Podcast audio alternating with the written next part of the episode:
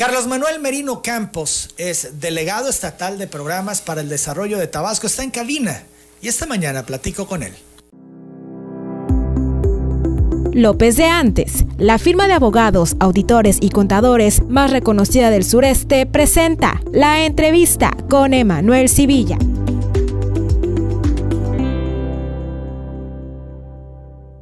Capi, ¿cómo estás? Muy buenos días. ¿Qué tal, Emanuel? Muy buenos días. Gracias por la invitación. Me da gusto saludarte y creo importante platiquemos de dos temas en particular que tienen que ver contigo, por supuesto. Uno, el de la vacunación, el seguimiento a ello. Y dos, el de eh, los adultos mayores que se van inscribiendo a este programa, ¿no?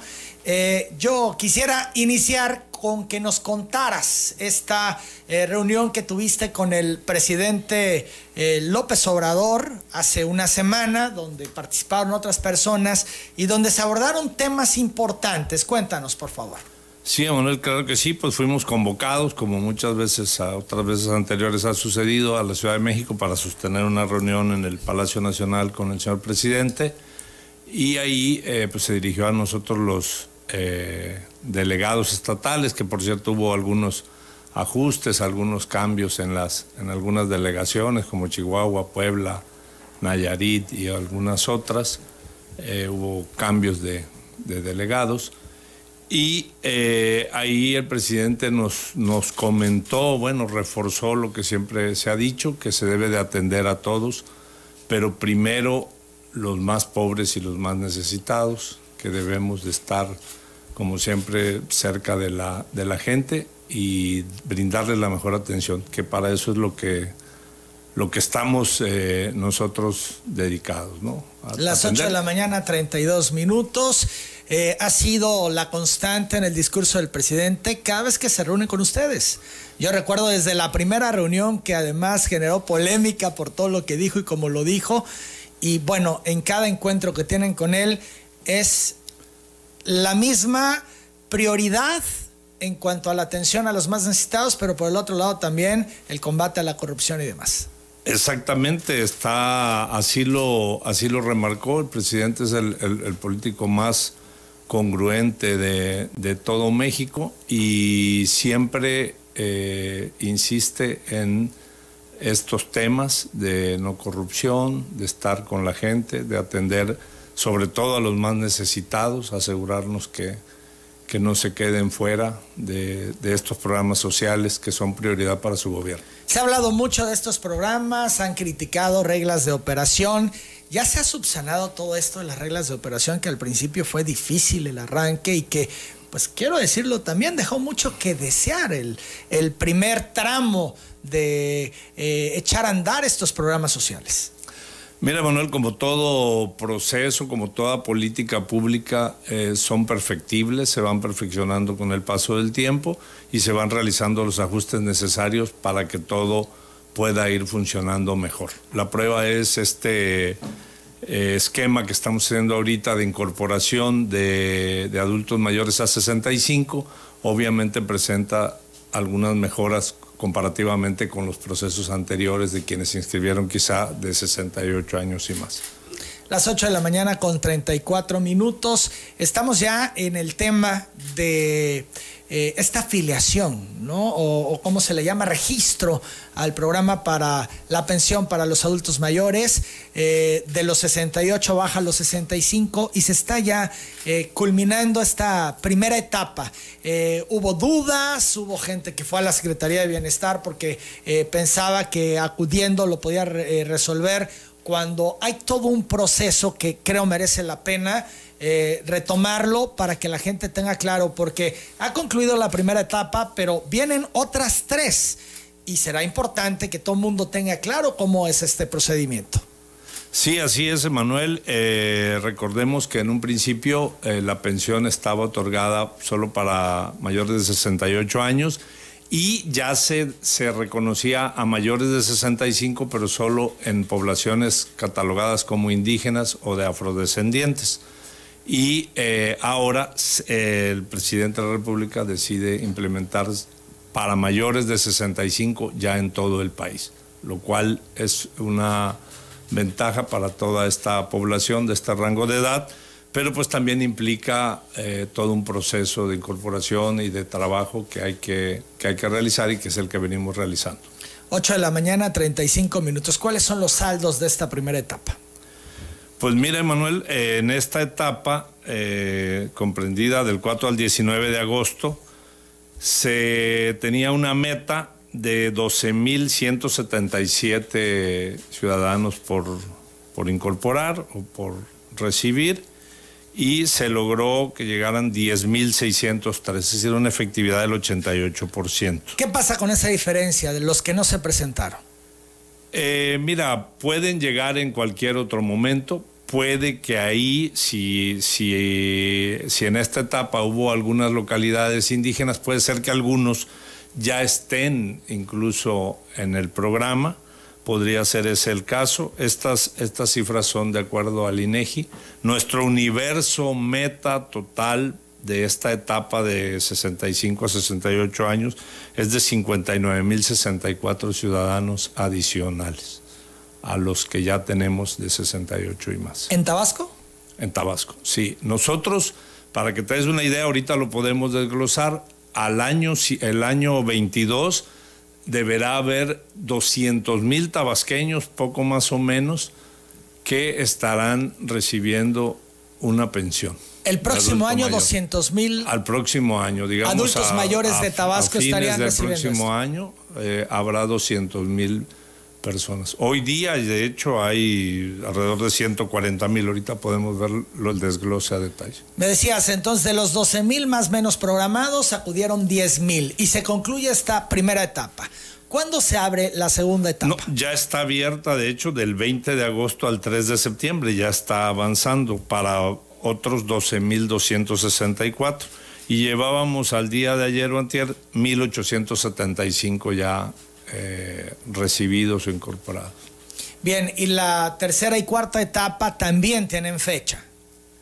Sí, del primero al 16 de octubre, la tercera por 12.189, del 17 al 31 de octubre 11.810 y la última del 5 al 19 de enero 10.624 personas para un total de 59.064 de meta. Estas casi 60.000 personas para enero tendrían que estar incorporadas en este programa. Así es, incorporadas y deberían eh, estar cobrando todos ellos, recibiendo su pensión a más tardar a fines de abril de 2022. ¿Por qué es tan tardado el que empiecen a recibir eh, pues esta pensión cuando se registran muchos meses antes? Era tardado, era tardado.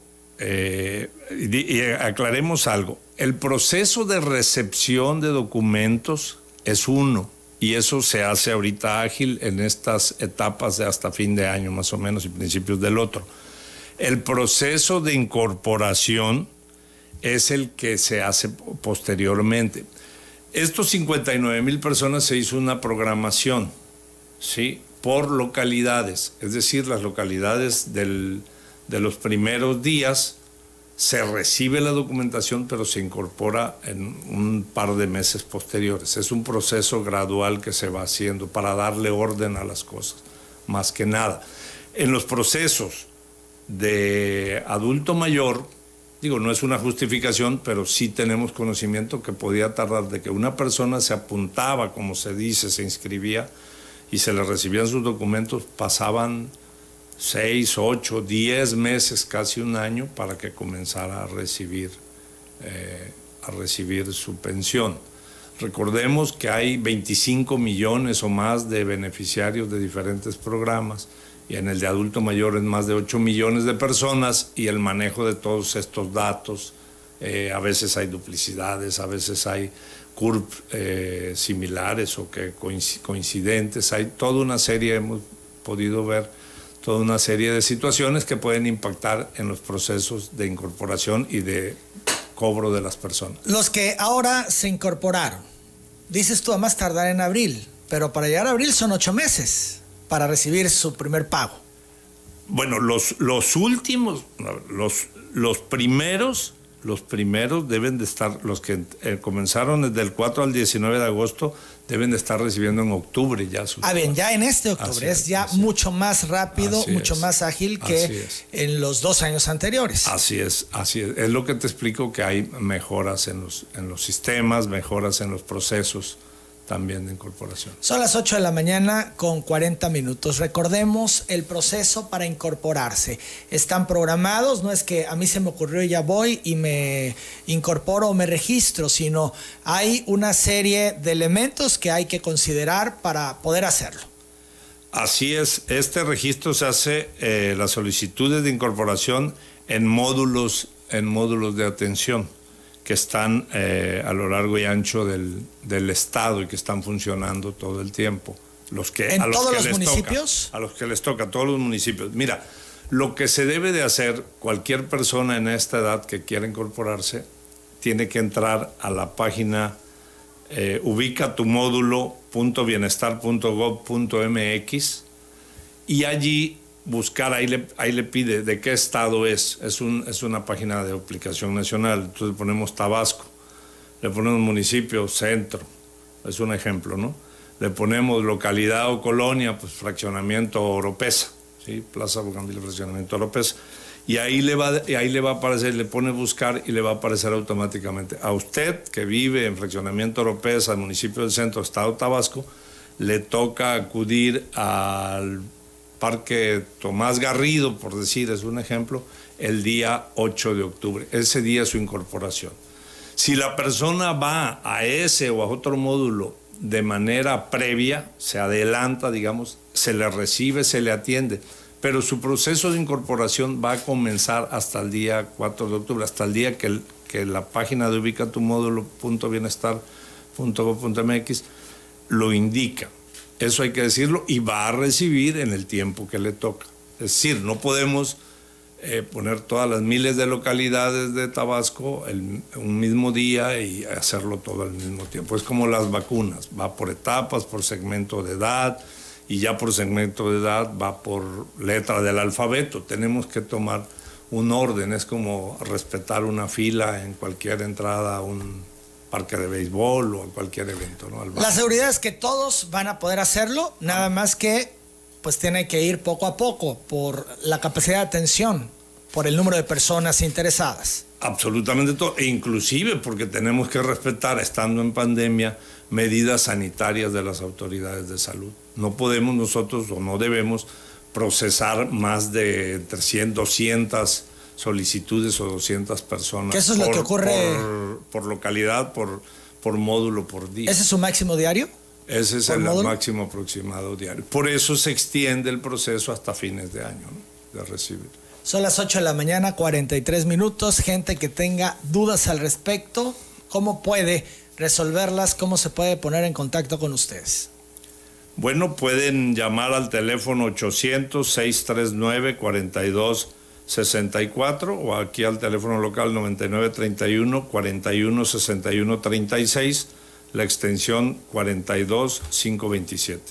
Son las 8 de la mañana, 44 minutos. Vamos a la pausa. Al regresar hablamos de la vacunación. Está en cabina Carlos Manuel Merino, el delegado estatal de programas para el desarrollo de Tabasco. Ahí vamos a entrar al tema de vacunación, pero hay un dato importante que tiene que ver con el tema anterior eh, que nos quieres eh, comentar en relación a pensionados y jubilados. Sí. Y los de 65 eh, en cuanto a integrarse al, al padrón. Sí, claro, que aquellos pensionados y jubilados de mayores de 65 años eh, acudan a, hacer esa incorporación. Es decir, no, no de manera automática va a agregarse esta pensión a la, a la que actualmente tengan de IMSS o de ISTE o algo así. Es importante Tienen que, hacer el hacer su proceso de registro en la fecha que el ubica tu módulo.bienestar.gov les indique. Es, ese día es al, al adecuado a ir. Si alguien llega adelantado, lo lo vamos a atender, le vamos a recibir, pero su incorporación va a hacerse en la fecha que esa página de Ubica tu módulo lo indica, que quede claro para que no se desesperen.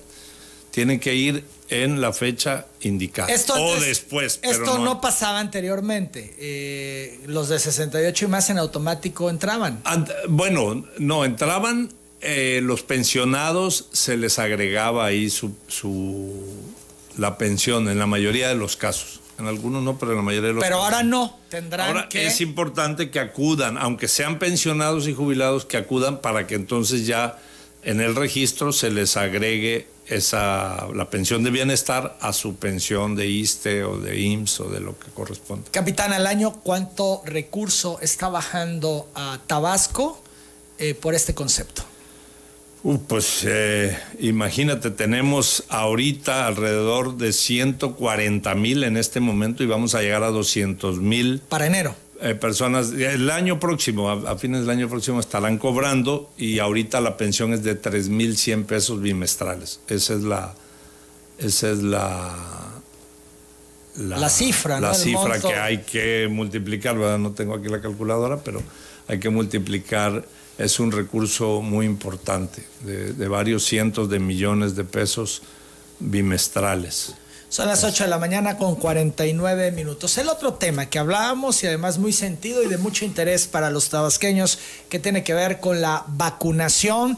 Eh, ¿Cómo vamos en este tema? ¿Se va bien? Eh, de pronto eh, se percibió como que se detuvo, como que no se avanzaba mayormente, se ha retomado, pero bueno, ¿qué ha pasado? ¿Por qué tan complicado, capitán?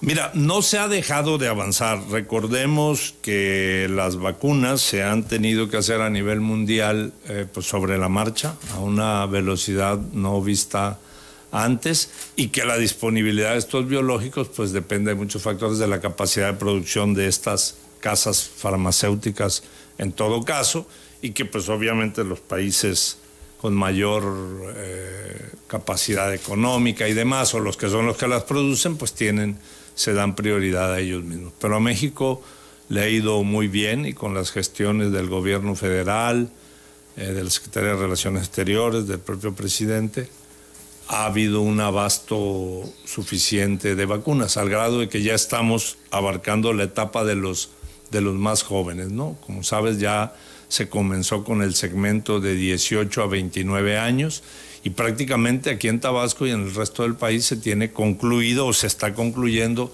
las, las otras etapas de mayor edad. De hecho, nos están preguntando, a ver, aquí tengo esto, de una vez lo abordo porque tiene que ver con el tema. Perla Karina Torres Reyes te pregunta cuándo seguirán vacunando de la letra T de 18 a 29 años, porque eh, pues no se dio todo el alfabeto, ¿no? Sino hasta eh, una letra y bueno, ¿qué pasa con el resto? Bueno, mira, obviamente eh, las dotaciones de vacuna se hacen de manera proporcional y se asignan desde este equipo de salud donde participa INSABI, la Secretaría de Salud, la Secretaría de Bienestar, la Sedena y demás, a nivel nacional, este mando conjunto, digamos, quienes deciden eh, cómo repartir de lo que llega. Es decir, al principio, eh, recuerdo en, en, la etapa de mayores de, 60, de 60 años, la, la primera etapa, Tabasco tiene el 1.7% de la población, según INEGI, de, esa, de ese grupo etario, como se le llama, de esa edad.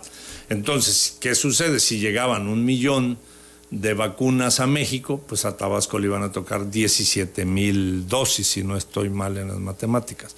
Entonces, de esa manera es como lo han repartido es una manera justa, ¿no? Lo que representa la población. Así es, así ¿Cómo te van a dar más si.? Así, obviamente siempre le iba a tocar más al Estado de México, al, antes Distrito Federal, a la Ciudad de México, etcétera. Por la Monterrey, población. Guadalajara. Pero a todos nos iba a tocar una parte proporcional y así lo fuimos sacando, pues. O sea, todo esto debemos de entender que, que pues debe de haber un orden, si no, no, no logramos. ¿Cuándo esperan concluir con la vacunación de 18 a 29 años. Allá voy.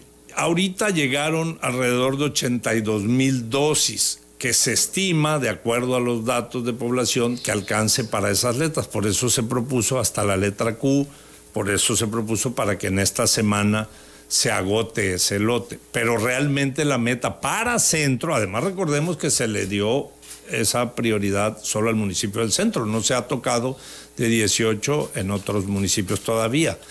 Ahora llegarán más vacunas y en el momento que lleguen más vacunas se continúa con las letras hasta concluir el alfabeto, igual como se hizo con las otras eh, otros segmentos de población. Si lo recordamos, así se hizo, se fraccionó, siempre de acuerdo a disponibilidad. Se faltan alrededor de 40 mil dosis más solo para el centro y 40 mil para concluir el alfabeto.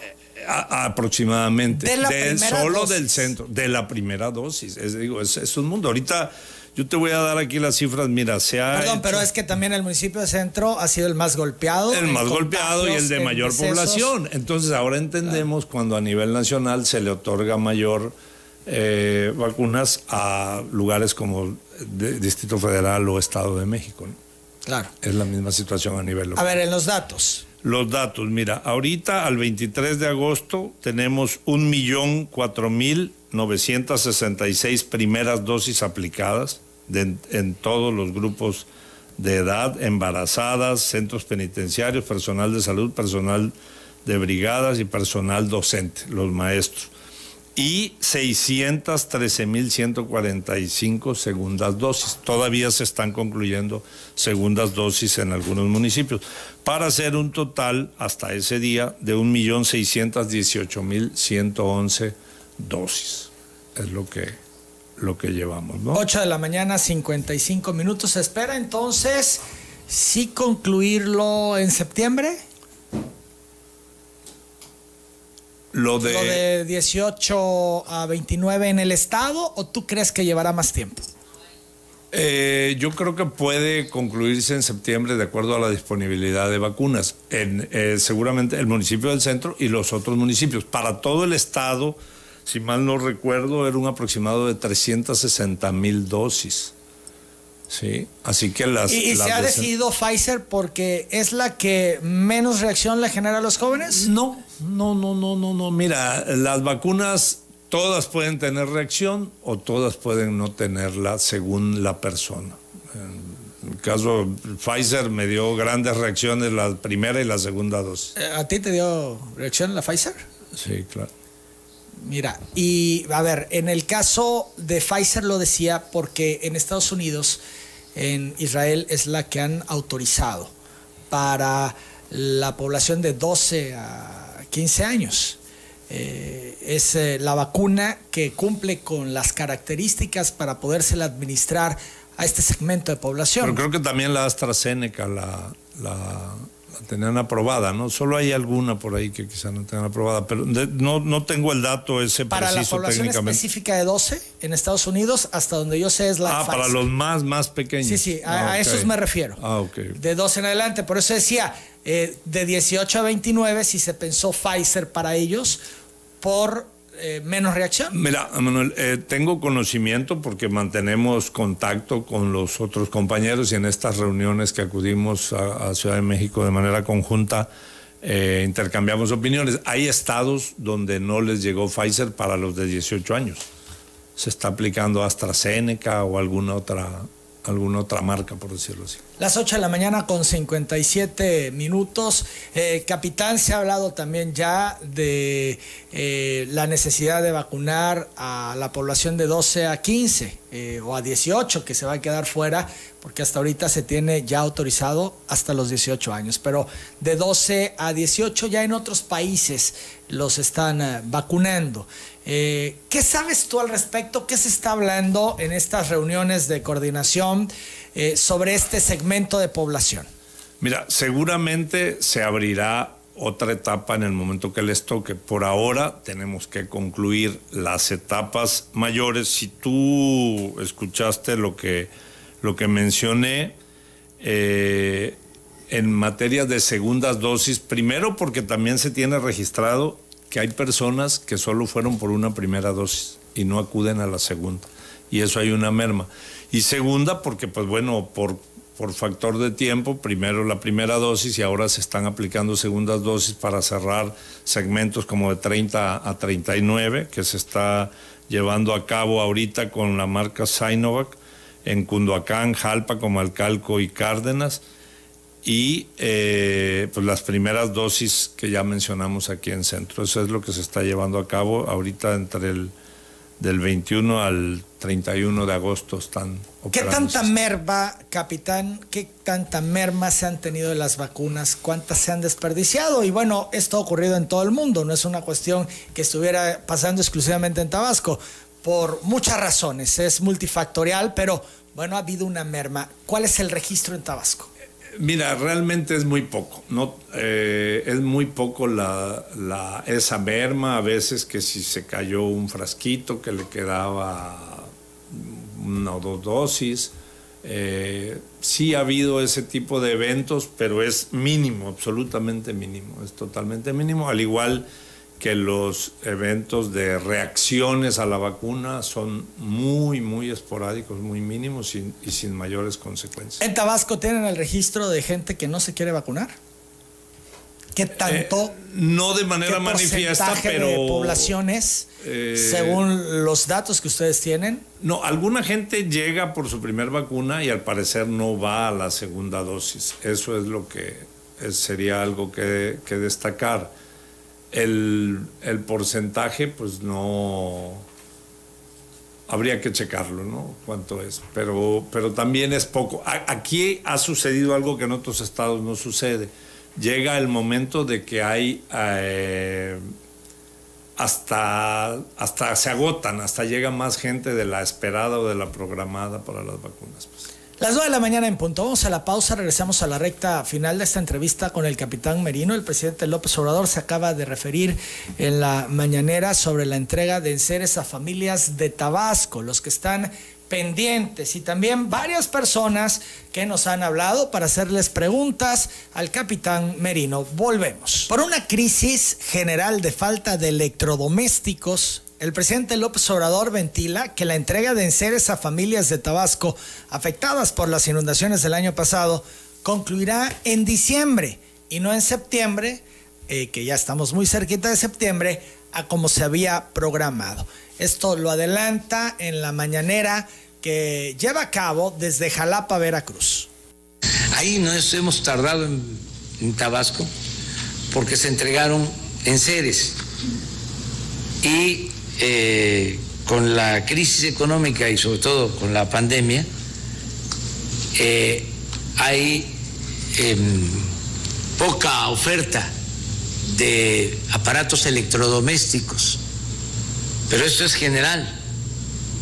En Estados Unidos, hablaba yo hace unos días, de que se compra un refrigerador y lo entregan en dos, tres meses.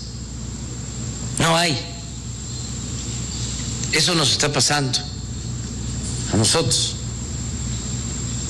Este, tenemos compras hechas de estufas, de refrigeradores y no nos entregan. Ya habíamos eh, acordado entregar en septiembre, el 13 de septiembre y vamos a tener que, eh, en el caso de Tabasco, eh, llegar hasta, hasta diciembre porque no nos entregan los electrodomésticos, las este, empresas. Hay una crisis general este, de falta de electrodomésticos. Bueno, pues ya es oficial, ya lo dice el presidente, que no va a ser en septiembre, sino hasta diciembre. Capitán, eso también te implica a ti, porque pues estás aquí a cargo de esa parte en la coordinación en el Estado. Entonces, eh, no hay de otra, va a tener que ser hasta diciembre porque no hay los enseres disponibles. Así es, Emanuel. Eh, al igual que el tema de las vacunas, todo esto está sujeto a la disponibilidad las empresas productoras de electrodomésticos pues no estaban preparados para vender de pronto muy poco tiempo o, fabricar alrededor de 200 mil piezas de cada uno de estos. Que además la, el consumo normal, digamos, ¿no? El que, bueno, uno va planeando y ahorrando y bueno, ahora el refrigerador lo voy a cambiar, ¿no? No, se fue más allá de, la demanda normal, pues por esta demanda derivada de la inundación. Así es, y de hecho se han tenido que hacer algunas pausas en, la, en el reparto porque alguno de los componentes no está no ha estado disponible y hasta que se reúnen los paquetes completos ah, no se entregan incompletos se entrega se procura no entregar Sedena decidió que es la que está a cargo de esto no entregar paquetes incompletos pues sería doble doble viaje y qué porcentaje falta de entrega capitán pues mira, ya se han concluido varios de los municipios eh, en el estado, ya centro, actualmente ya están por la zona de la sierra, ya se entregó Centla, ya estamos más de, la mitad, yo diría ya como un 60, 70%. Claro, pero todavía falta, una gran cantidad de personas de recibir estos enseres. Son las 9 de la mañana, 7 minutos, pues ya es el anuncio, es el oficial, será hasta diciembre a más tardar a más tardar que se, que se pueda concluir con este reparto. Varias personas han hablado, la señora Guadalupe Castro Santos hace llamado al capitán Merino, ya que dice desde hace un año, ha solicitado una audiencia con él para el apoyo del crédito a la palabra que le prometió a ella y a varios choferes del servicio público tipo combi hasta la fecha no han tenido una respuesta. Piden tu intervención. Ahí deja también un número telefónico. Magdalena Galeana Peralta te pregunta, capitán, ¿qué va a pasar con las personas que tienen folio original y no le han entregado el apoyo económico y los enseres domésticos de la colonia Gaviotas Sur? Decías, ya concluyó centros. Gaviotas Sur es centro. Eh, tienen folio y no les entregaron. ¿Qué pasa en estos casos? Eh, pues lo, revisamos, Emanuel, revisamos cada caso puntualmente, lo podemos checar a ver cuál es la situación de esta solicitud. Rafael Copo López pide el apoyo del presidente y también del capitán Merino para que intervenga y los, ayudes, los ayuden porque no han recibido el apoyo económico del seguro ganadero en el municipio de Centla desde el año pasado y hasta la fecha no tienen respuesta. ¿Qué sabes del seguro ganadero? Eh, esto lo ve la autoridad del, Estado, la Secretaría de Fomento, lo turnamos. Rita Elena Mayo Ramírez de Macultepec dice que ella se inscribió en septiembre del 2020 en el programa Pensión para Adulto Mayor. Le dijeron que empezaría a cobrar en el mes de diciembre, pero no salió. Luego le dijeron que en enero, pero tampoco. Luego que en abril y nada. Y ahora resulta que no está registrada en el sistema y tiene un número de folio, aquí lo da el 3838007. Pregunta el capitán Merino, ¿qué puede hacer? ¿Qué le dices que puede hacer? Vamos a atenderlo. Estamos nosotros este, este tipo de casos que por alguna circunstancia pudieran eh, estar tardando en salir. Eso no quiere decir que no vayan a salir, porque pudieran tener algún inconveniente, lo que te mencionaba. Pero, pero ella dice que según esto tiene el folio, está registrada y que ya checó y no está registrada. Sí, sí, puede, puede, tenerlo, lo vamos a atender y nos comunicamos con la persona.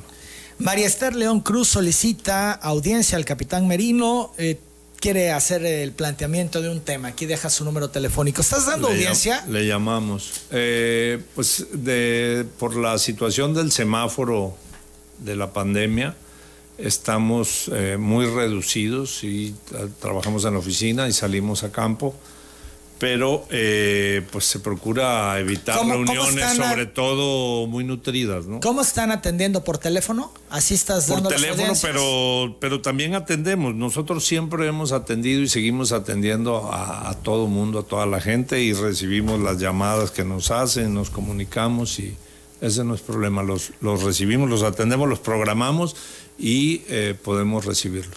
María Concepción López Madrigal te pregunta, capitán, ¿qué va a pasar con las personas discapacitadas mayores de 30 años que se registraron en marzo del 2021 y cuentan con folio? Está en proceso, lo, lo checamos también. María Esther Cruz González te pide, capitán, que le concedas una audiencia, pero personal, no con otra persona y deja su número telefónico para una respuesta. Con mucho gusto nos comunicaremos con María Esther. Guadalupe León León, delegada de la segunda, cuarta y quinta sección de Iztacomitán, pregunta al capitán Merino por qué no le han dado el apoyo a personas que han eh, solicitado más de tres veces y cuentan con número de folio en el programa de discapacidad. Tienen folio. Y también pregunta si las personas con ataques epilépticos entran en el programa de discapacidad. Eh, lo checamos, es, eso lo tiene que certificar eh, una autoridad responsable, un médico, un, médico, algo de salud, de la Secretaría de Salud, y si le otorgan el certificado de que está dentro del catálogo de discapacidades, entonces sí puede proceder. Otro caso que tiene que ver con folios que tienen, pero que a la hora de la hora recordemos, no son efectivos. recordemos una cosa, y es lo mismo con adulto mayor.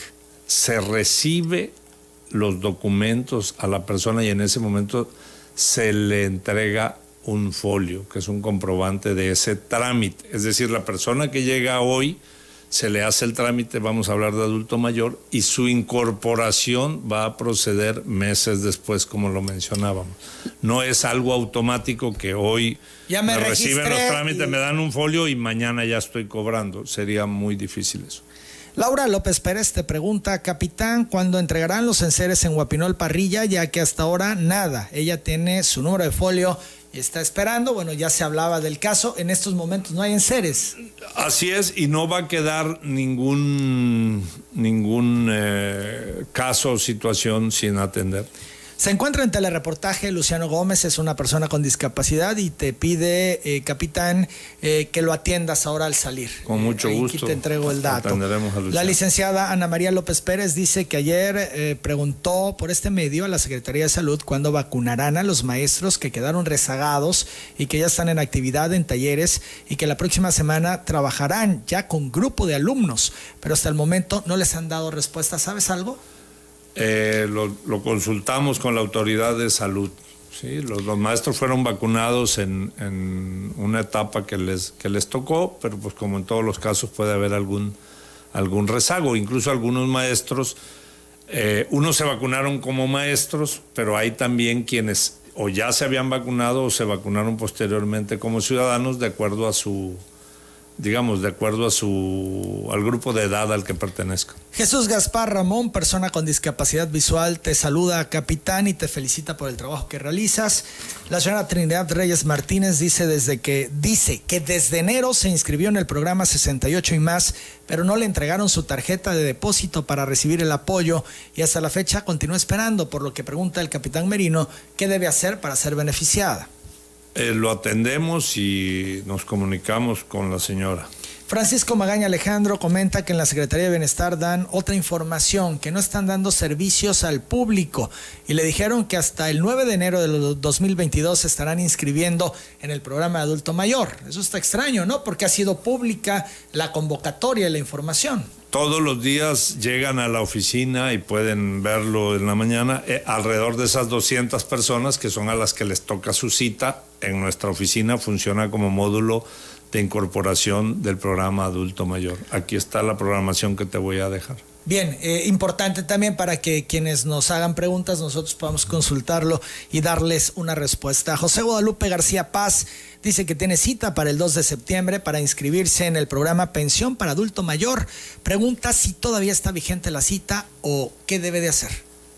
Eh, debe de checar, eh, confirmar con la página que ya hemos mencionado, ubica tu módulo bienestar.gov y ahí, la estamos mostrando en estos momentos en esta transmisión en vivo. ahí verificar eh, el lugar, hora y fecha que le toca la, su proceso de incorporación. Bien, capitán, pues yo agradezco mucho el tiempo esta mañana aquí en Telereportaje para darnos esta información importante y sentida para la población. ¿Con qué mensaje te despides?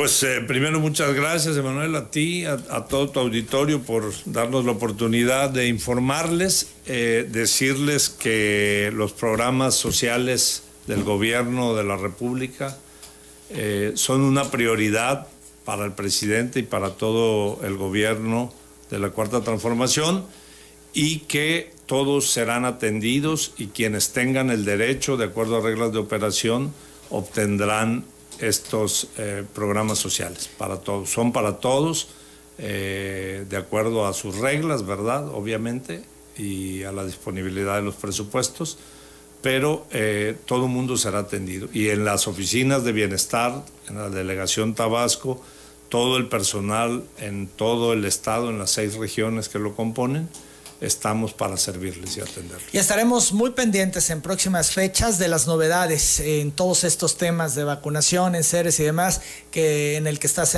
pues coordinando, ¿no? Eh, estos esfuerzos del gobierno de, de la República con el gobierno del Estado. Muchas gracias, capitán. Muchísimas gracias. Por cierto, Miguel Ángel Romero Ricardes de Paraíso dice que muchas personas que recibieron los enseres, que ya los vendieron, que eso no se vale. ¿Tienes ese dato?